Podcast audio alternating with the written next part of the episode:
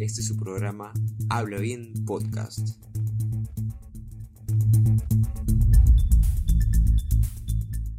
Bienvenidos y bienvenidas a un nuevo episodio de Habla Bien Podcast. Yo soy Nicole. Hoy es miércoles 9 de diciembre y el Perú viene enfrentando tantos desbalances políticos que incluso parece que la pandemia ha quedado en segundo plano. Hola a todos y todas, yo soy Brian. Siguiendo lo mencionado por Nicole, los últimos acontecimientos políticos en nuestro país han dado mucho de qué hablar y han demostrado la crisis de representación que se vive actualmente en el país. Exacto. Desde hace varios años, el Congreso es una de las entidades con menor aprobación en las encuestas. Es por ello que la población pide una reforma constitucional y con ello la eliminación de la inmunidad parlamentaria. Sí, de hecho, es algo de lo que se viene hablando mucho y en realidad representa una gran duda porque si bien puede ser un pedido popular, ¿qué tan correcto es eliminarla? Respecto a ello, el 2 de diciembre, la Comisión de Constitución del Congreso decidió aprobar la eliminación de la inmunidad parlamentaria con 14 votos, aunque aún falta que se vote en el Pleno del Congreso. Queremos saber más sobre este tema. Por eso, el día de hoy nos acompaña Omar Cairo, constitucionalista. ¿Qué tal, Omar?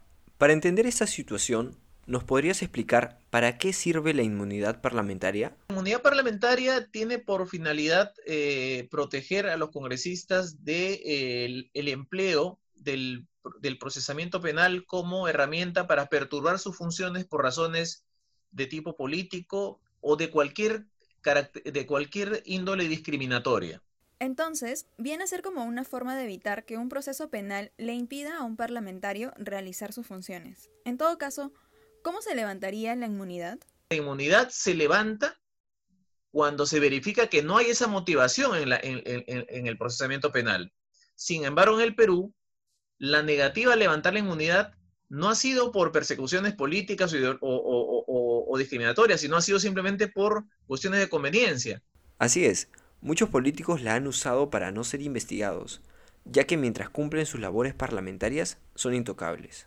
Se ha, utilizado como un mecanismo de encubrimiento, de protección para el encubrimiento. Entonces ha revelado que no tiene utilidad en el Perú. Hay parlamentos que no tienen inmunidad parlamentaria y funcionan perfectamente, Inglaterra, Colombia. Entonces, ese mecanismo pernicioso debe eliminarse en el Perú. Claro, eso es una forma de encubrir sus actos corruptos, pero sobre todo seguir siendo congresistas, ganar sus sueldos y no ser ni investigados ni enjuiciados. Hay algo que reconocer en nuestro país. Como mencionó el ahora expresidente Martín Vizcarra, actualmente 68 congresistas tienen procesos abiertos por parte del Ministerio Público. Son muchos los parlamentarios que continúan trabajando incluso con estos procesos iniciados. Quizás por eso esta herramienta ha sido usada como un blindaje. Ahora, ¿en otros países esta figura se utilizará igual? De este tema seguiremos hablando después de la pausa. Ya volvemos. Ya regresamos.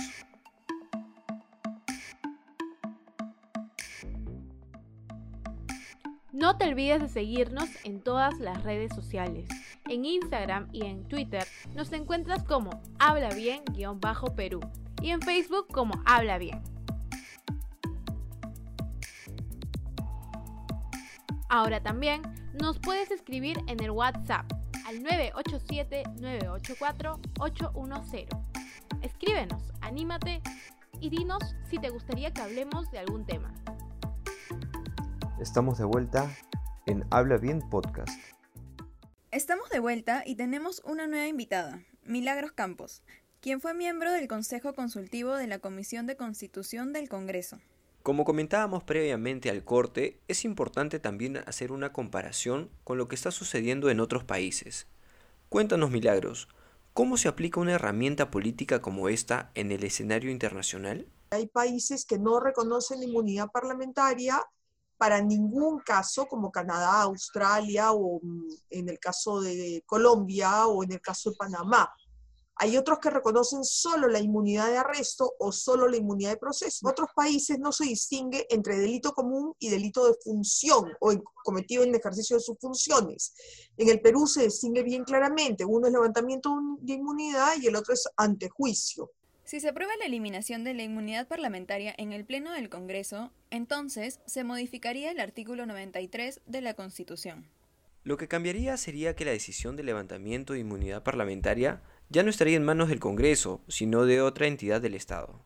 En todo caso, Milagros, ¿cuáles serían las soluciones que se pueden traer frente a este escenario?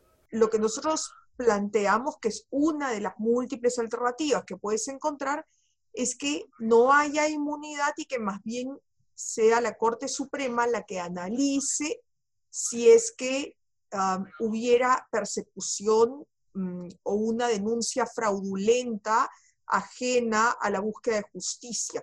Porque evidentemente los altos funcionarios, y entre ellos los congresistas, pueden encontrar que hayan denuncias como para amedrentarlos o de manera más bien vengativa.